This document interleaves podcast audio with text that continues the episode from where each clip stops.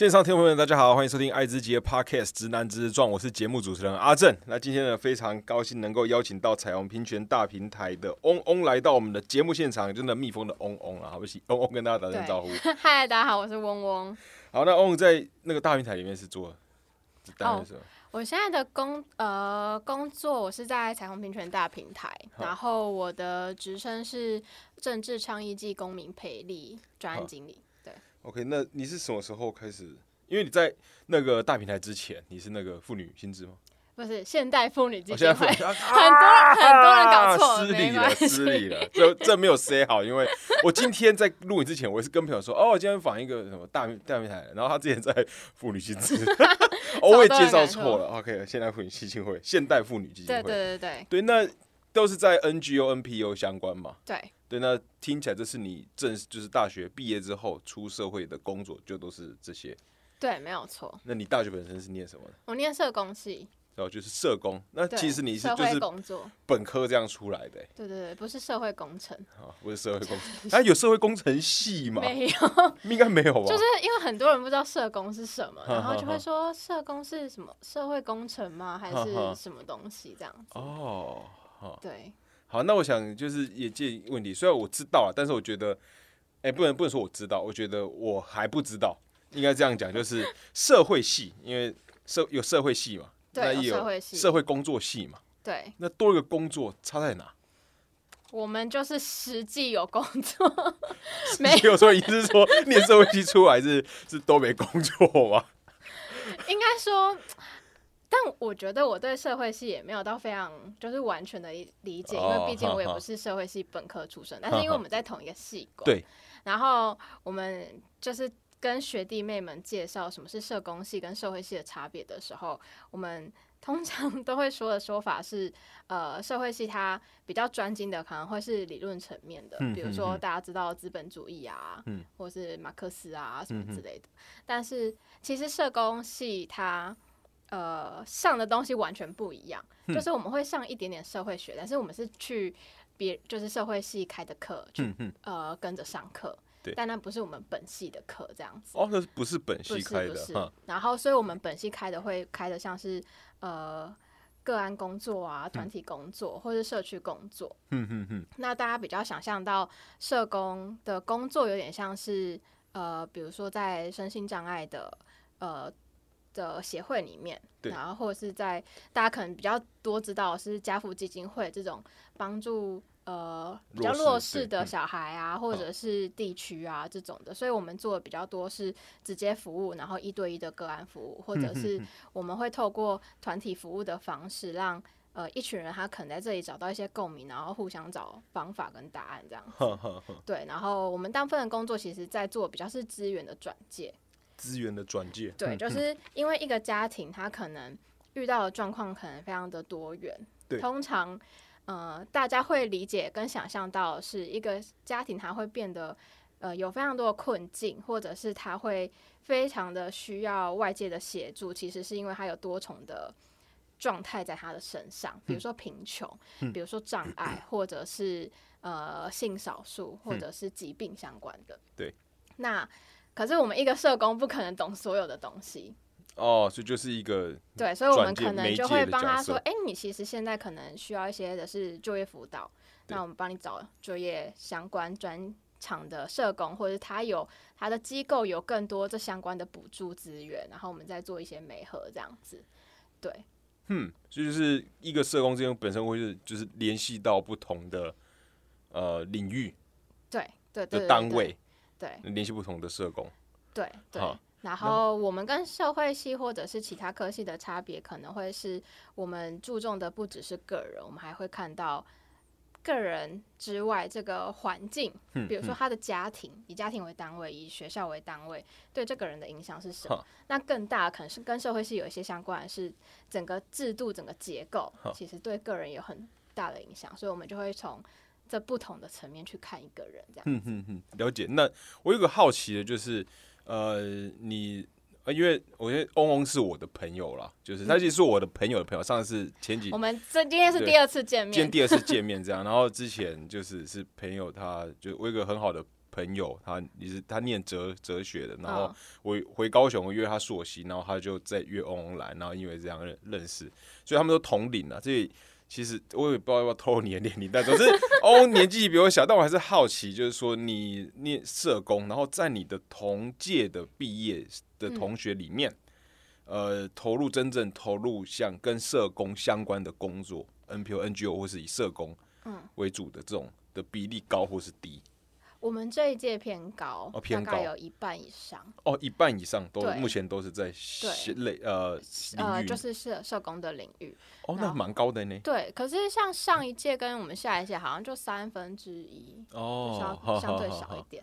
那我这蛮好奇，就是你因为你念社工，然后现在做的也是 NPO、NGO 相关，那你代表是在选呃高中毕业，在考大学的时候，嗯。那时候其实就有很明确的目标要念吗？还是对，可以这哼么说。对，哦，那那时候的起心动念是什么？我觉得我高中的时候，你知道我高中是这样，高中就是 我我不想我高雄人嘛，我们是高雄人，然后嗯也不想离，不想不想去台北，真的假的？我那以前一点都不想去，一点不啊想，一点不想来台北。然后那时候就考一考，然后就我我是申请上的，然后五间全部填成成大。他哦，说我我可以去台南念就好。就是很方便，坐个火车对，但是我知道我在选还是我相对有喜欢的啦，就是都是念，也不能说喜欢，我就当时比较喜欢，我觉得可能有点兴趣，就是都是工程类啊、嗯我对工程是有兴趣的。讯工程，呃，没有没有，但是都还是是就是土，土木我当时其实最想念化学，我填化学工程、化学，哦然后土木建筑跟系统与传播，就是造造船系的那种感觉。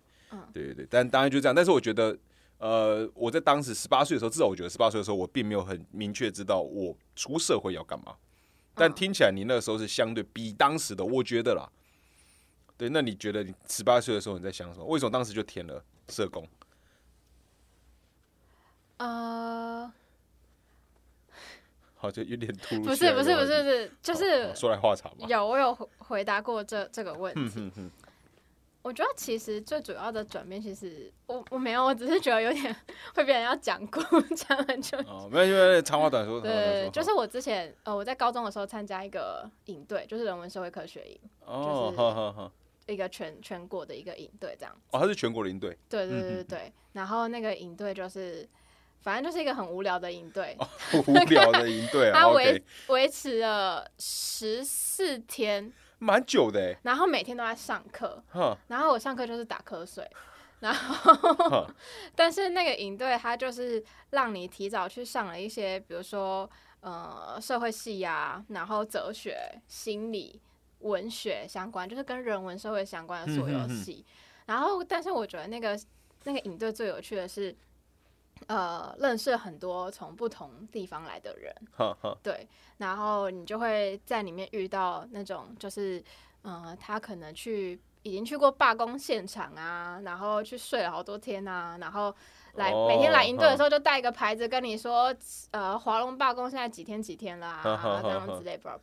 然后在那个营队，我们有一次唯一一次，呃，有点像是田野调查，嗯就是带，反正就是其实就是带团出去而已啦。对。然后，但我们那一组刚好去的地方是乐生疗养院，哦，嗯嗯嗯，所以那一次是我第一次，呃，算是真的见识到见见识到，就是类似社运的场合，或者是第一次看到哦，原来在我们不知道的地方还有很多人，呃，是用这样的方式生存着。嗯，然后没有人、没有新闻、没有媒体，或是没有人会关注他们。嗯所以其实从那个营队之后，对我来说有蛮大的冲击。那那是高几的时候？高一升高二，哦，高一升高也就是十六七，哎，嗯十六七岁，对对对对对。哦，那时候开始有感受到这样，对，然后我们营队回来之后，我们那一批人就开始关心社会议题这样子。对，然后其实，在那之前，我就是也是一个不知道我要念什么，然后嗯我从小就是一个考试机器，就哦考试是机器，无情的考试机器 对，就是，OK，知道大概老师的题目是会出什么，大概是。对，然后那时候就是小时候算命师就跟我说，嗯就是我要当法官，当法官，嗯，对，然后所以我就觉得我会考试，那应该就是在世俗里面会考试的人，哦就是如果我遗呃 我算命生物的话，我就是去一类嘛。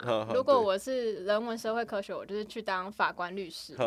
所以我从小我就一直觉得，我就觉得应该是这条路这样子。但是去了那个营队之后，我就觉得我对于就是人跟人之间的连接，或者是对于协助，嗯。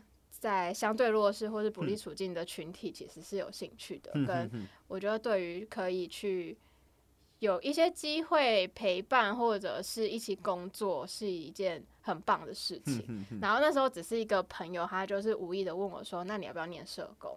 然后我其实那时候也完全不知道社工是什么，所以我就去查了。查了之后觉得，哎，好像还不错。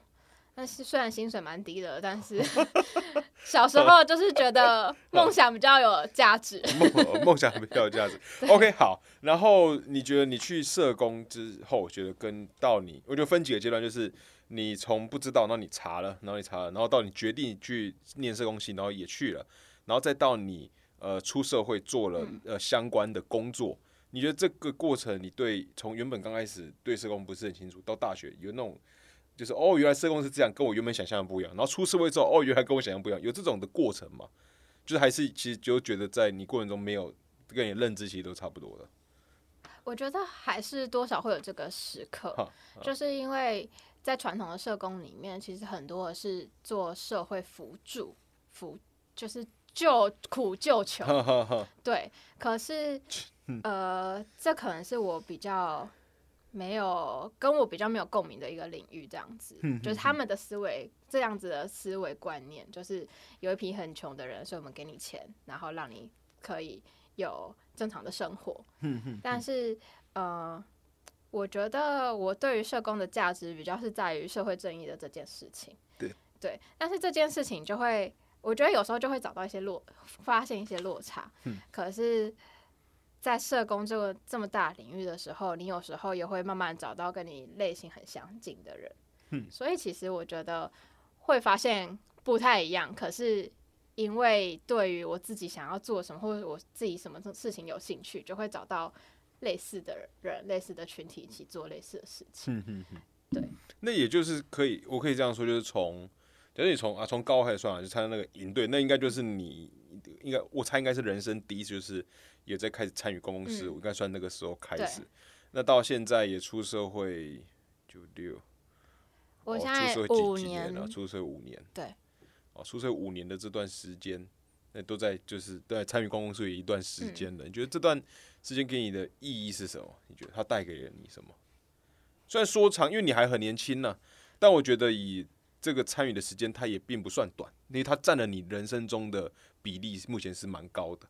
对啊，对对对，意义是什么？好广泛哦。对，就我觉得就是一个很开放性的，就是就是你会如果看待这个，就是有些人可能会觉得哦，现在 现在过得好好辛苦。假如说当时选恋爱路，我会觉得说，觉得我觉得这部，我觉得虽然很辛苦，但这确的确是我想，然后你也在更坚定，或者说可能现在也在一个人生的游移的转转变，嗯，然后说我可能未来会想要。呃，如果有机会想要去看看不同领域内的，嗯，就是我觉得这个是，我觉得都有了，就是还蛮好奇的。我我觉得可以先分享回的是，呃，我其实刚毕业之后，我第一份工作就是在大平台。啊，哦，对，哦，现在大平台，我是现在大平台。然后那时候一进来的原因是因为刚好我毕业那一年就是二零一八年公投，一八公投哈。对，然后那一年就是需要非常大的人力去。呃，经营志工上街，所以我那时候，那时候我们的执行长是吕新杰，他就找我，就是问我对这个工作有没有兴趣，所以我是先到大平台工作了一年半，嗯，然后一年半就经历了公投，然后经历了七四八，就是同婚通过这样子，然后通过完之后。就是我觉得组织也在一个变动的过程中，所以也还在找新的方向定位。因为一开始大平台的定位其实是比较目标导向的，就是让婚姻平权通过。对对，所以当呃专法通过之后，其实整个组织都在找定位跟方向。然后那个时候我就觉得，呃，好像阶段性任务已经到了。然后其实我对于呃，我在念社工的时候，我对实务工作其实有非常大的热情，所以我就很想要去实物现场做直接服务看看这样子。对，所以才会离职，然后就马上找了就是呃家暴社工的这个工作这样子。就是现代妇女。对，现代妇女基金会。现代妇女基金会。对，现代妇女基金会是一个呃，它其实是之前也是有点像是妇女团体起家的，然后一开始其实就是在倡议呃家庭暴力法跟性侵害防治法，那比较有名的 slogan 就是 Only Yes means Yes。哦，对对对对对对，所以呃，我们很大的服务其实就是在做家暴服务跟性侵害防治，然后还有呃法院社工。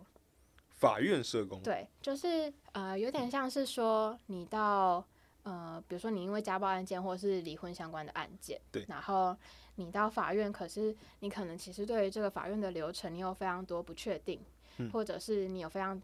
呃，很焦虑，不知道会发生什么事情。那其实现在很多的法院都会有驻点的家事服务处，就会有社工呃在那边协助你说，可能呃可以做哪些事情啊，或者是进一步可能呃法官觉得，比如说这个案件里面家庭其实有孩子，嗯，那孩子可能需要社工的陪同出庭，或者是呃这对夫妻他们在孩子的，比如说他们离婚之后，他们对于孩子要跟谁住？嗯，然后孩子，比如说跟我住好了，那他可不可以去看另外一方？这件事情都巧不拢。嗯，那法官可能就会派一个社工给你，给你们呃离婚的夫妻，然后去陪伴你们讨论这段这这个历程这样子。所以法院会会社工进驻。那现代妇女基金会大概就会是承接着不同各县市的服务这样子。对，然后我那时候其实我之前没有呃。没有家暴社工相关的经验，在学校的时候也没有修过。哦，就是这个是有单独一个课程的。呃，对，其实因为不同领域真的很不一样嘛。你念家暴跟你念统治一定是完全不一样的事情，或者是对。然后所以，呃，我之前没有修过相关的课，我就是凭指着就是 一股热情去应征面试，然后。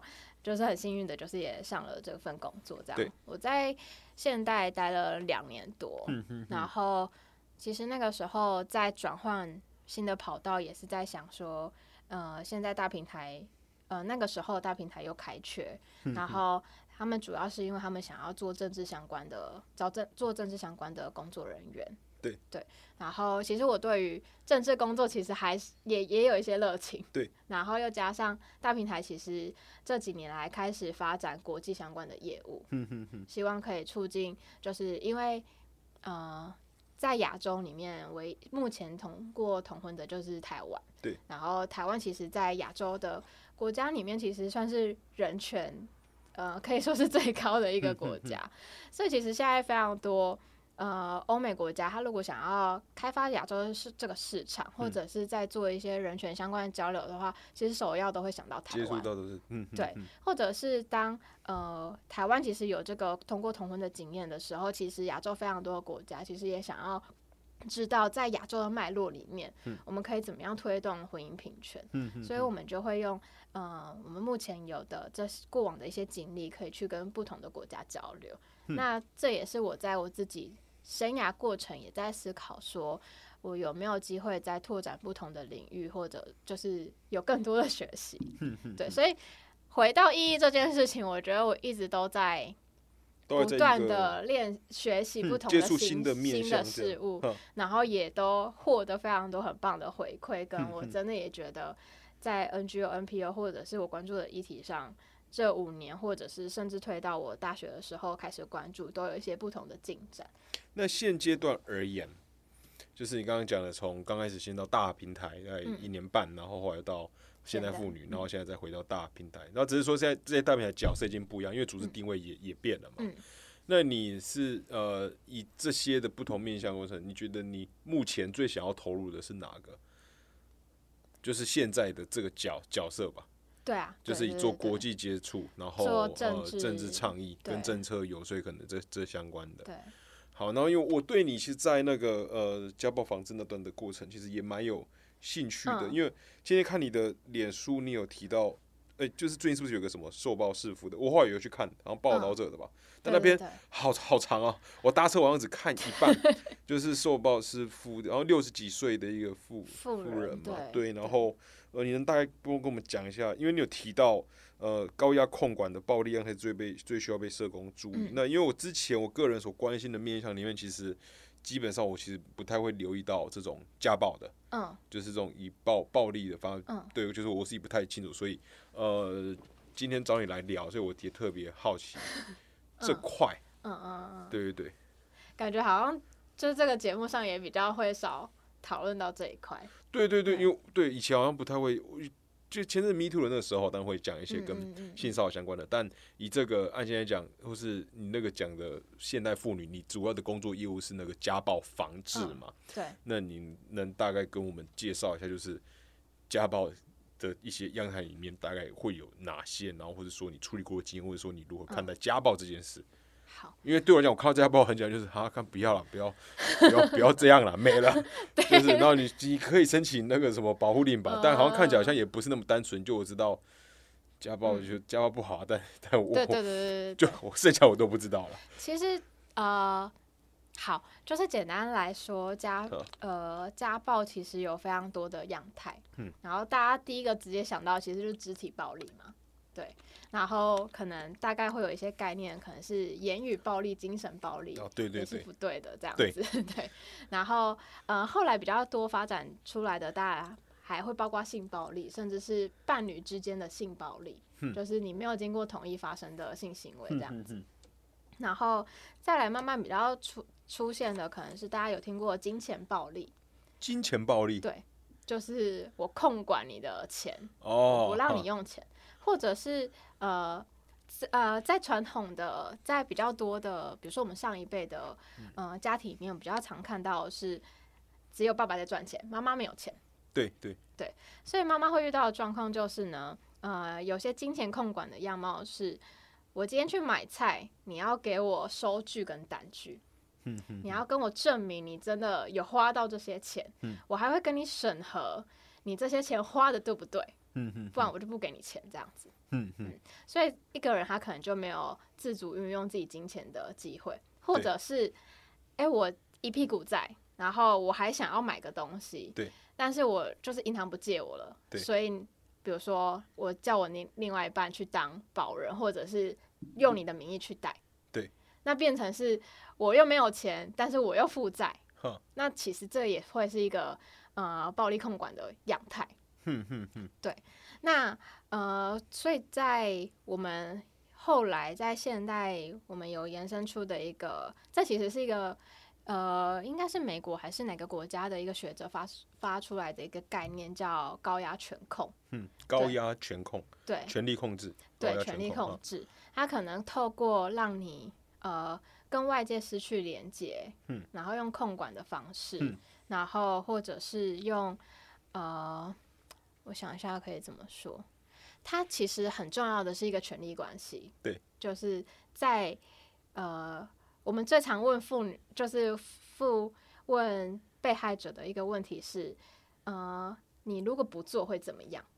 就比如说，他今天叫你说，他可能只是一个很日常的问句，跟你说，哎、今天下班对，去厨房帮我拿个东西，或者是哎、下班一起去跑步哼，然后就是一件很稀松平常的事情。对但是你会发现这个受害者他没有拒绝的权利。嗯，他会说，呃，如果我说不的话，他会很生气。嗯，然后我们就问说，那生气然后呢？嗯，他就会回答不出来，嗯就是可能是真的呃不知道会发生什么事情，嗯，但也有可能是他过往遇到非常多次对方突然暴怒，嗯。然后让他非常的害怕，或者是就把他关在房间里面，或者是就真的有一次动手的经验，嗯让他觉得我只要再做一次错的话，我可能就会立即得到的反应是动手。所以高压控管的状态是，这个高压控管的人他就不需要再真的动手，嗯，他只要用一些威吓的方式，嗯。或者是一些威胁的语气，让你觉得哦，就是我不可以做错，或者嗯是我必须要听他的。嗯嗯嗯，对，那他其实就会是一个，呃，如果大家有看报道者的那个报道的话，他其实里面就有提到，它是一个绵密的网，嗯，让你觉得我离不开这个地方，嗯嗯，对。那我刚才有提到有一个还，呃，其中一个手法是让人失去连接，失去连接，失去跟外界的连接，比如说我要向对外求助，对，不要我，我就我先打个岔好了，不好意思，就是说在这个高压的，因为你的，我现在。还在，我就感觉有大概抓到你的意思，这就是整个就高压控管嘛，它也是一种暴力的样态。那在你的经验里面，就是只要有家暴的，基本上就是高压的这个控，高压全控，对，是一个基本，其实是一个标准配备嘛，在标配嘛，在暴家暴里面也不是，对，哦，所以有些家暴案件就是我单纯就算我直接的肢体的暴力，对，但我不一定是高压全控，对。对哦，所以在你的观念里面，你那篇你那篇想要表达的就是高压全控才是最需要被留意到的。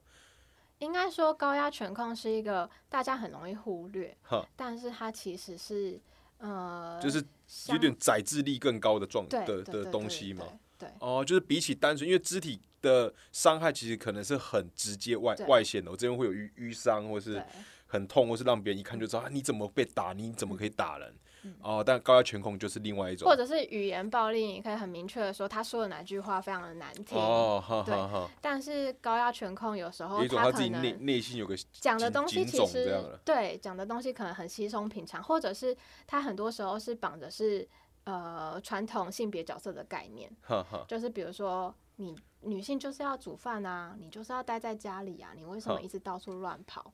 对，那他就会觉得对啊，好像我跟人家。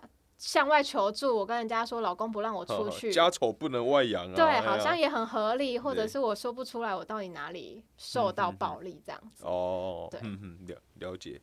对，所以像是这个案件里面，其实呃，当然我不了解这所有的案件样貌，但是我会看到某些字眼，或者是在我们处理高压控管案件的时候，通很常看到一个形式是，大家就会觉得这个先生人很好啊。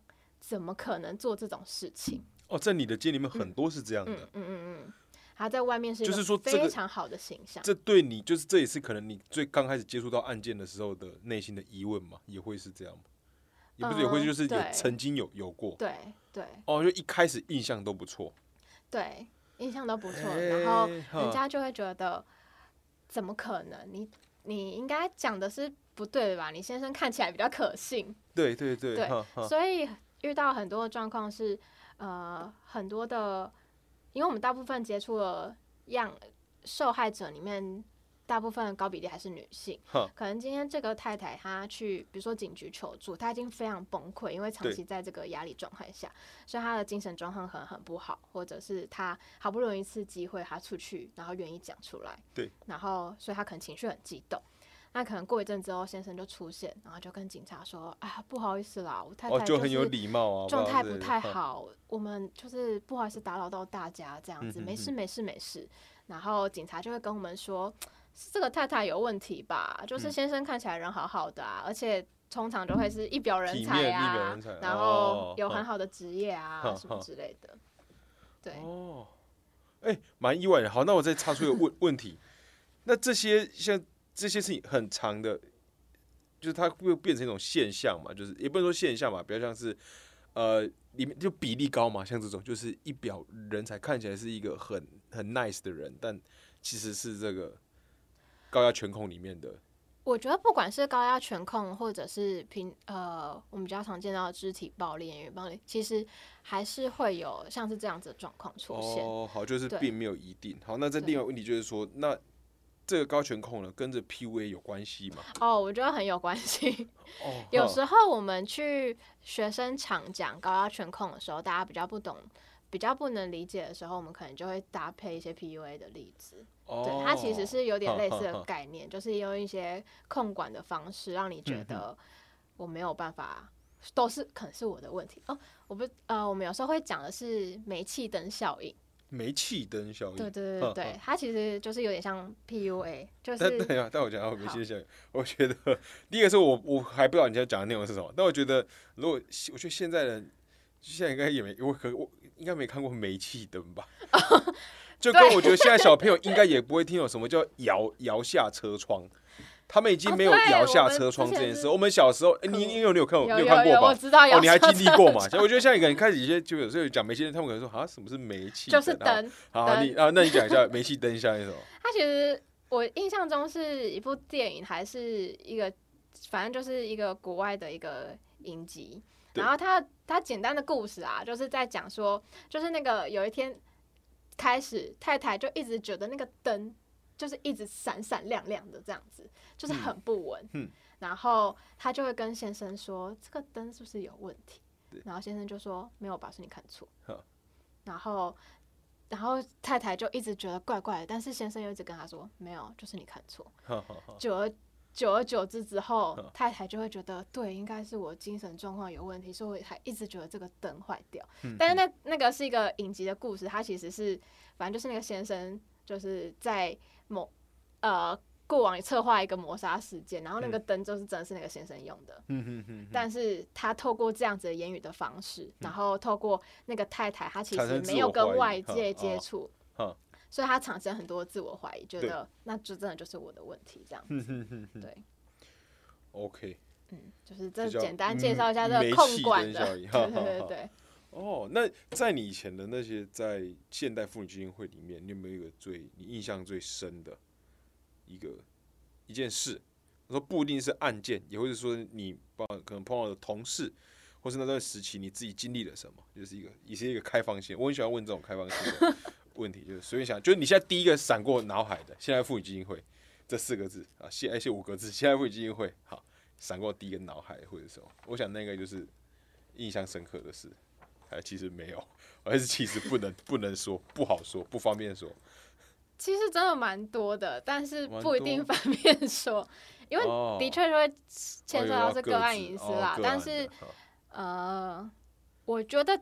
但是闪过很多，的确都是控管的案件，都是控管。对，然后其实很多时候真的就是社工可能在，因为我们都是电，其实我们很多时候都是电话联系。哦，都是电话联系。对，我们呃有时候我们会，因为我必须要说，就是社工真的很累，就是我们呃一个人身上平均有四十个案件。然后，嗯，一个人四十个案件，你一周工作五天，相信不止不止工作五天。而且我们还规定一天就是，呃，每一个月一定要联系到一次这个个案。嗯，所以我们就是每天都在打电话，或者是有些我们评估比较有风险，或者是觉得见面谈比较有效的话，我们就会见面这样子。然后，所以我就像那个报道者有讲到，我们社工一年大概会接触到一百个案件。一百？对对对。那你就一直在讲电话，对，一直在讲电话，而且重点是讲完电话你还要做记录，你就算只打三分钟，你要做记录。哦，就跟就是都在开很多会啊，每场会都要做会议记录。对对对对对听起来是很累人的一件事。对，你本来是一个喜欢讲电话的人吗？我讲陌生的电话，喜欢讲话的人讲陌生电话，我还可以接受。哦，像我其实我自己就不太想不喜欢讲陌生的电话。我我知道很多人这样，就是我就觉得我跟陌生人讲话，虽然我觉得我社交没有什么问题，但是如果要碰到就是讲陌生的来电，我会有很高的抗拒。我说我可以寄 email 吗？我传文字给你就好。对，我不知道哎，还是这其实某方面也反映，其实我其实没有那么。但我觉得的确就是。真的越来越多人不喜欢讲电话，所以我们打电话也会有这个困扰。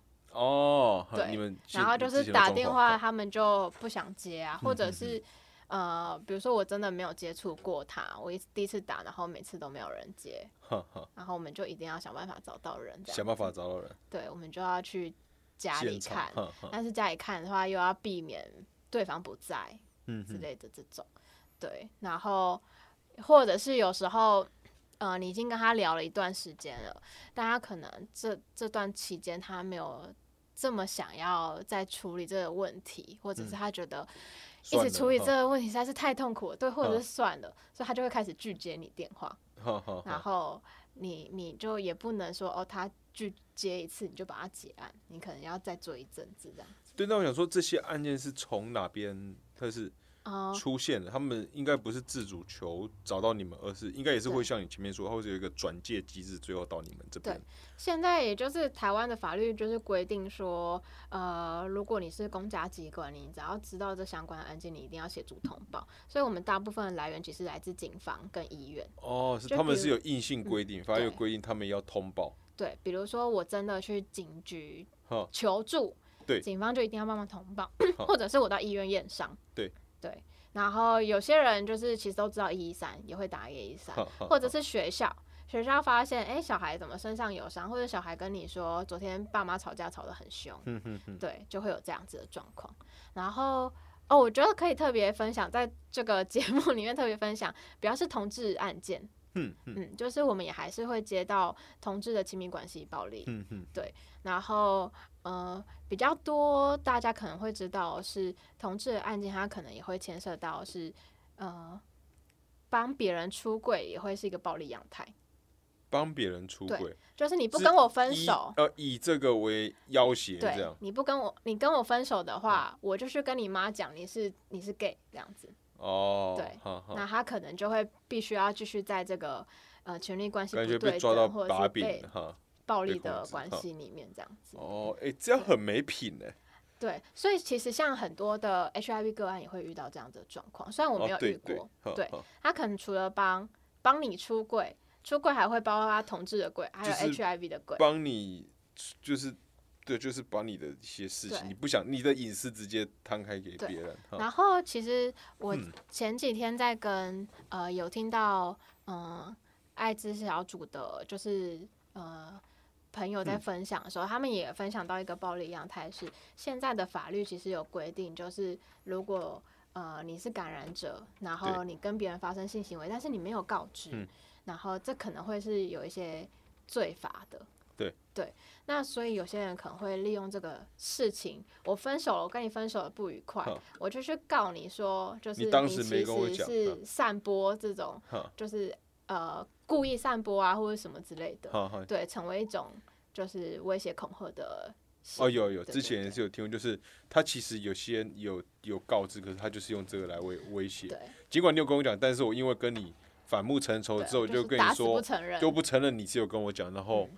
哦，对对对，之前之前有听过这样的案例。好，那我再回到刚刚，就是说从那些呃，说一警消单位来，警消系统单位来的案件在你们身上，但你说一个月又必须要至少要联系一次嘛，就是最低听起来是最低标准，每个案件一个月至少要联系一次。但也就是说，有些现代，因为现在社会。正正在改变，就我们不一定每个人都想接电话，甚至是陌生来电直接拒拒接，他也没有装护士扣，我不知道，对，就是他就是不接，因为真的也找不到人，去他家真的也堵不到人。说这种假设说你们真的一个月内联系不到的，就是这案件你们做不好会发生什么事吗？我是说不是那个人发生什么事，而是你们这端，我们那还是会有 KPI 没达成，然后会被。就是我这个，就是我联系不到。当然还是有一些 KPI 的压力啦。然后当然我们还是有一些设定的机机制，其实就是你联系不到三个月，你就可以解掉这样子。哦，对对对对。或者是你呃真的联系不到，而且你呃比如说了解他过往的一些通报记录，其实你知道，哎，这个人的呃暴力样态其实没有。这么的严重，而且他其实有应对的方式，对，所以你可能就可以觉得，呃，你可能就可以评估说，那他其实有自保能力啊，那他可能也知道求助资源，他只是现在不想接，那我可能就先把它解掉，这样子。OK，对对对，OK，好，然后，呃，我其实还有另外一个蛮好奇，就是我知道在做这种，呃，就像像那个心理智商啊，或者就需要去看到，会去去倾听，或者去深入的。感受同不好，就是可能词汇很多啦，同理感受或是了了解、深入挖掘之类的，去呃看到他者身上的苦难的这些角色、这些职位当中，我觉得假设是我的话，我应该很容易这现在可能还好了，但我觉得以前我可能很容易会受到影响非常大，嗯，就是会有比较多可能更多的共感，或是会有很多的觉得。他者的苦难是我的责任，嗯，然后觉得好像我做不到，或是他求助于我，我一定要想办法做到。我做不到的话，我会有很大的自我就是愧疚感。你有这样的状态吗？或者说学校应该有在？我觉得那个状态比较像是做课题分离那种感觉，就是他者的课题跟我的课题。这是以前就是我第一个问题是说，在大学的时候有特别去讲到这件事，因为我觉得这是对你们的一种自我保护。哎，但我大学都没有在上课哎。哦，大学都老师可能有讲，但是我不一定。哦，OK OK，讲非常大声了。OK OK，好，那没关系。那你知道我要问的是什么吧？对对对。对，那你自己有经历过吗？就是你可能看到某案件，它实在太悲惨了，然后你觉得哦，我我我会心理冲击很大，然后甚至是影响到你的人的状态。我有一阵子，我的呃个案们，就是陆续出现非常多的状况，在妇女对，就是可能有一些呃自杀啊，或者是情绪状况非常的不稳定啊，对，然后每一个人都就是比八点档还要更激烈，对，那种感觉是这是我的个案，那你会应该会问自己是不是我是不是做的不够，或是我我觉得应该是。呃哦，这个也会有，然后跟对我问的就是这个。对，然后我曾经有一阵子的状态真的蛮不好的，就是真的觉得我就是骑机车，然后看到路路名，然后路名跟我的个案的名字很像，我就开始想到他的事情这样子，然后或者是骑进一间店，想到我个案曾经在那边打工，我又开始在想他的各种事情这样子，就是有点其实没有办法下班跟。那个情绪的蔓延其实是蔓延到我下班之后的，对。然后我之前也有遇过，比如说看个影集，然后哎，我在这边跟大家推荐一个影集，是 Netflix 上面的《女佣浮生录》。女佣对浮生录对，然后他其实就在描述一个呃受暴的。呃，小妈妈、年轻妈妈遇到的一些状况，然后非常的写实，跟其实那个剧情也非常好看这样子。然后我看完那个影集之后，我就想到我另外一个也是非常年轻的个案这样子，然后就开始思考说，因为那个影集一开始的那个社工很机车，所以我就会在想说，干我是不是也是这么机车，或者是我是不是？给他的资源太少，或者是对他太苛刻了，这样子，我就非常多的，有时候会有一些很多自我怀疑这样子。然后，但我到后来，我觉得就像你说的，就是课题分离这件事情，嗯，就是我后来有去智商，然后智商的过程中比较多的是，其实是讨论，呃，我怎么样把我上下班的一些界限把它切出来，这样子，对。然后除此之外，嗯。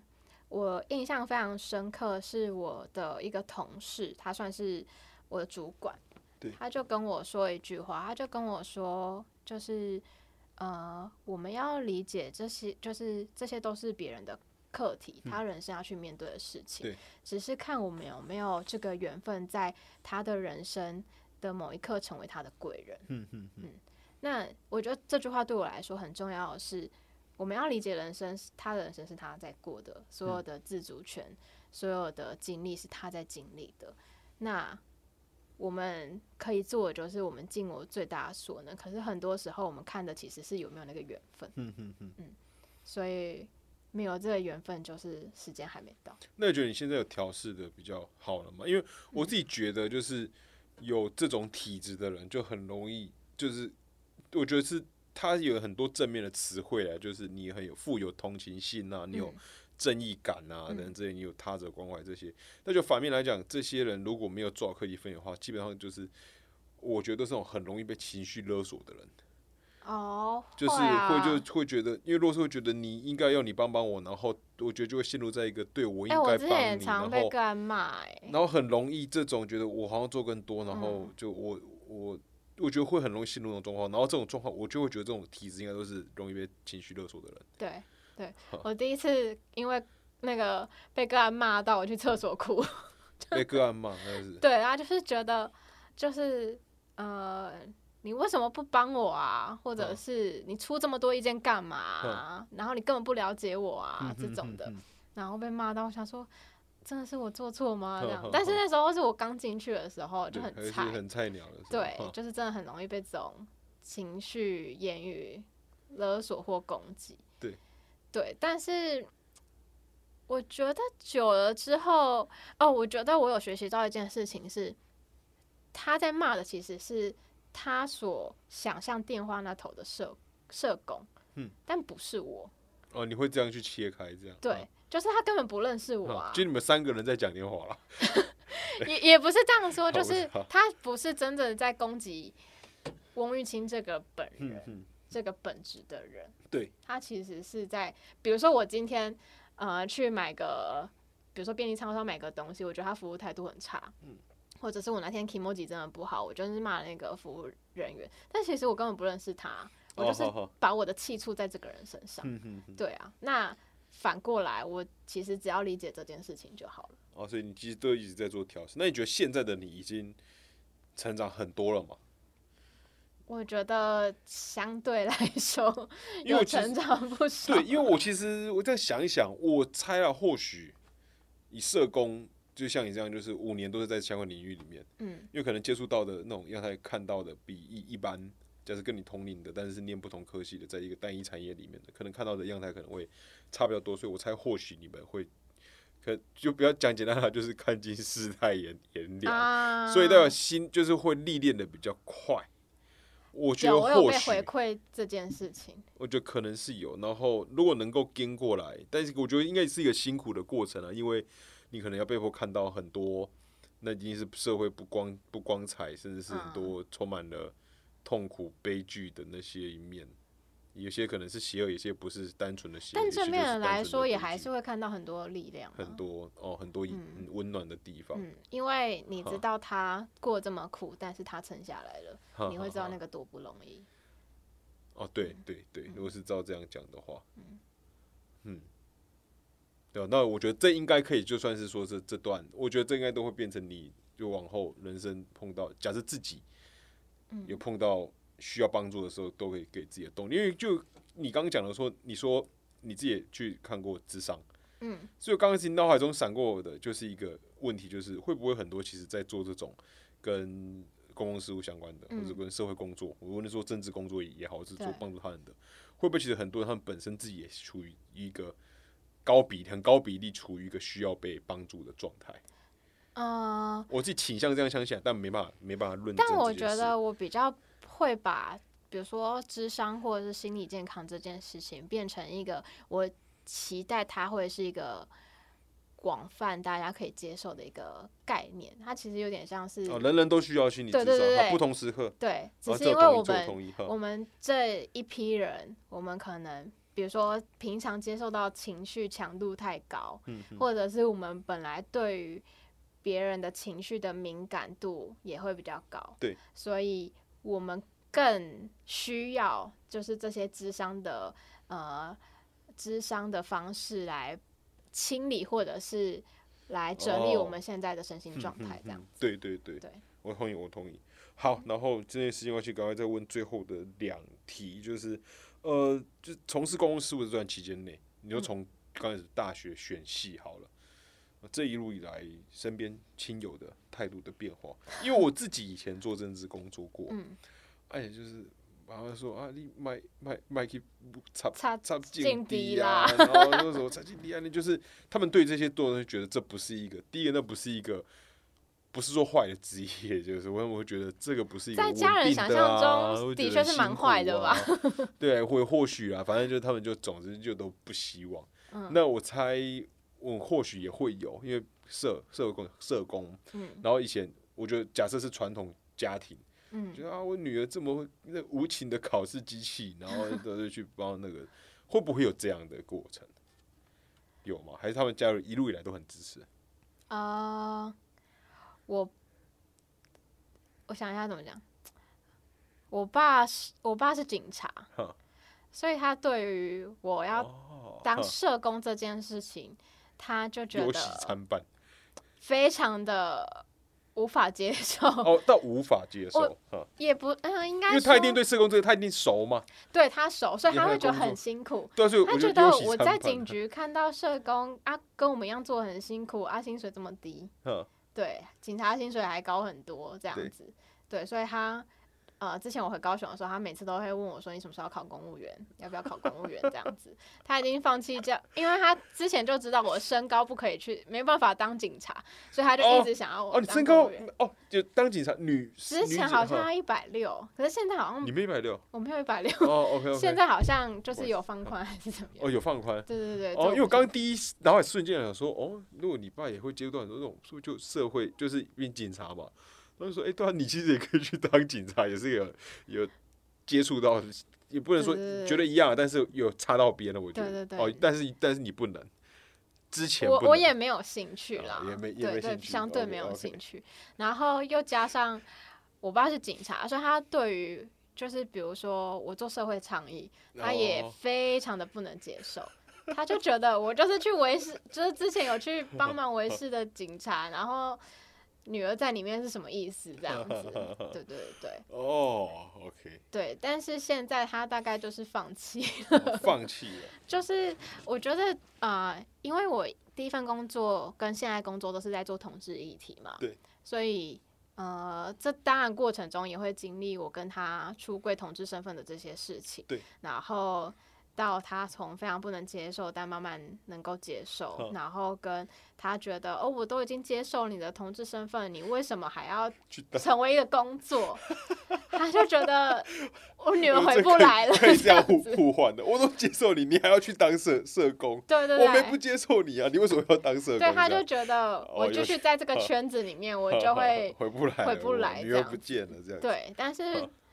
我觉得我还是很努力的在跟他做一些沟通啊，对，然后用一些他比较在意的的点去跟他切入，说他可能好的是好的影响是什么啊？比如说我，嗯，我对于我回来继续打平台，因为我中间去做家暴社工，对。他觉得相对同志的议题来说，他比较可以接受。哦，他觉得哦，比较我还比较能懂一些些，就是，而且至少你离同志圈远一点了，这样子。现在再回去了。对，再回去了。然后，但是我那时候就跟他讲说，哎，我现在这个工作很弹性，我可能还比较可以常回高雄来看你。然后他就哦，让他陷入了错错乱。对对，他就觉得好像也还不错这样子，但是 听起来你们 关系并没有差。还可以沟通，对，就可以沟通，但是他就他还是没有很想要你做这个东西，对对对，但他处于一个越来越消极的可能大概处于一个每次跟女儿讨论这些，女儿都臭脸，所以久了还是不要讲，久了就不就不讲。对，哦，OK OK，那总之就是，那从大选的选系的时候就有这样子嘛，因为还是他是说他们其实不也不太清楚社工系，哎，这不会啊，你爸警察一定会知道社工系是什么。他其实也呃不会到非常干涉孩子的决定，他只是就是会碎念这样子，所以就碎念一下，对对，而且可能我考了一个名校，他觉得也还可以跟别人炫耀，然后他我就会听到他跟朋友说他。就是呃，我女儿念哪间学校啊？然后很骄傲，然后别人跟她说啊，那你念什么？她就说啊，社工啦。就是现在小孩都要选他自己喜欢的，然后什么什么之类的。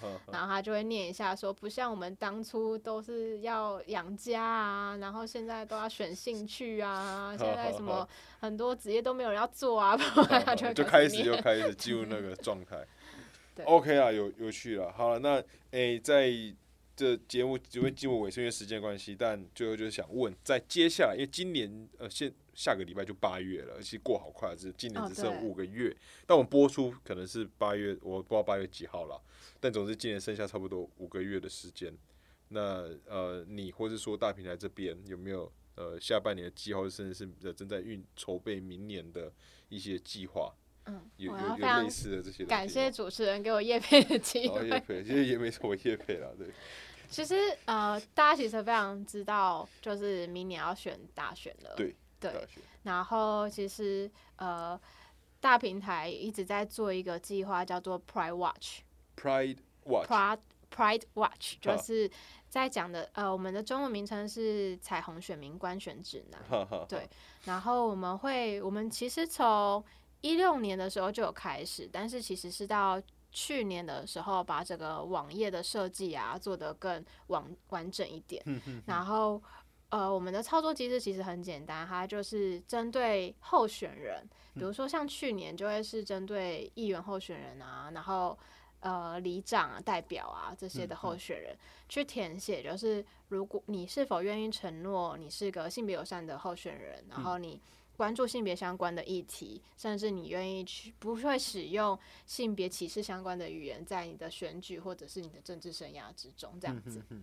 然后只要他签署了之后，他就可以成为就是友善候选人这样子。那在选民方呢，就是我们就可以去查询我的选区里面有哪些其实是支持性别议题的候选人这样子。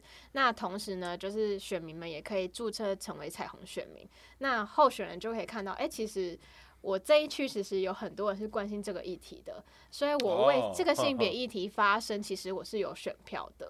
对，因为在我们过往很多的呃印象中，就是同志是票房毒药，就是只要你提到同志议题，其实。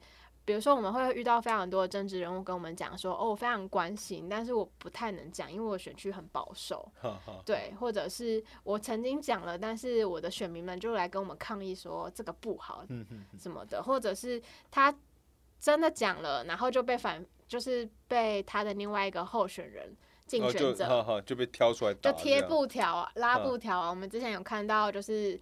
在呃，比如说脏话就会被贴什么某某某或者是什么什么党，害我们绝子绝孙，就是 每当婆孙这样子，就是非常耸动的标语。对，所以我们其实有点想要在呃，其实我们也有发现，在同婚通过之后，社会对于同志婚姻。的这件事情，或是统治这个议题的接受度越来越高，对，所以其实越来越多候选人他不会拿这件事情来攻击，就是打越来越没效了。对对，那我们有看到非常多呃年轻人，或者是他不一定是年轻人，他可能是中老年的选民，他其实也慢慢觉得，哎，性别议题是可以支持的，所以我们有点想要去呃 push 这个概念，是我们有没有办法成为一个。彩虹力量，或者是性别议题的力量，让我们今天在做选举的时候，我们不再只是觉得说，哎，那看他的政党，看他的政见，然后其他的我不知道看什么，或者是看谁比较烂，那我就投另外一个。有没有可能是一个比较正向的是，呃，因为我可以理解，或者我发现到你的价值观跟我相近，然后我信任你。会带着这个价值观进到议会里面，把更多元友善的声音带进去，然后他也是有机会去被讨论的。嗯嗯，所以我们希望有点翻转，就是呃，这个政治的环境或是政治投票这件事情的概念。嗯嗯，对，所以我们就是在预计九月底的时候会在改版这个网页，然后做的是。大选就是总统跟立委的，所以在上面大家就可以去找到你的选区有哪些表态支持的候选人，然后甚至你可以，因为有些人就是我表态支持，但是他可能不一定真的 做了一些支持的事情，或者他可能其实完全不懂这个概念。那我们也邀请就是选民，有点像是。维基百科，他可以在上面去编辑他曾经友善或者是不友善的言论发言，这样子，对，然后一起共同的去监督，就算他今天选上了，他是不是有持续在做性别相关的议题，这样子。我觉得这个在听起来，它是一个很哦，我们我们还有多少是哦哦，到好 OK 好，OK 好，我就接一个很最后就是。呃，刚讲的我觉得是一个很棒的，但是我自己内心不是针对你们，就是我想象希望未来台湾的社会有一个，就是在更多就不只是这种彩虹的，它反而是各种议题里面，我透过单一平台，甚至是我使用者，我选民，我直接选完我的那个，因为有些那种光谱调查嘛，你对于什么人权的议题，你是认为有人犯罪，你应该高压监管，还是这样巴拉巴拉，这给他有重生的机会，然后环境你应该要这样，就各种填完填下来，他会推荐你哦，你的政治光谱应该是怎样，所以你应该推荐这样的候选人。所以我觉得，如果台湾未来社会有一个什么呃投票的推荐系统跟一个包含就是你验证这个候选人到他真的成为政治人物的一个被被查核的这种，就是会被让大家可以去更新的维基百科。如果有这样机制的话，我觉得我们的台湾社会会公民社会会，我觉得会越来越科学化。我其实蛮期待这样子，因为我觉得不然每次都要自己做功课，好累。对，然后时间没那么多。而且我们的政治人物也更可以代表民意真实的样貌。对啊，对啊，对啊，就是未来如果我们是走向资讯越来越发达，我觉得希望应该这样。好，那今天因为时间的关系，非常感谢到嗡嗡代表那个彩虹平权大平台来到我们节目现场。那也希望他们今年的这个九月、十月的这个呃官网改版可以顺利上上线。对，OK，好，那再一次感感谢嗡嗡，也感谢彩虹平权大平台。那我们就下期再见，大家拜拜，拜拜。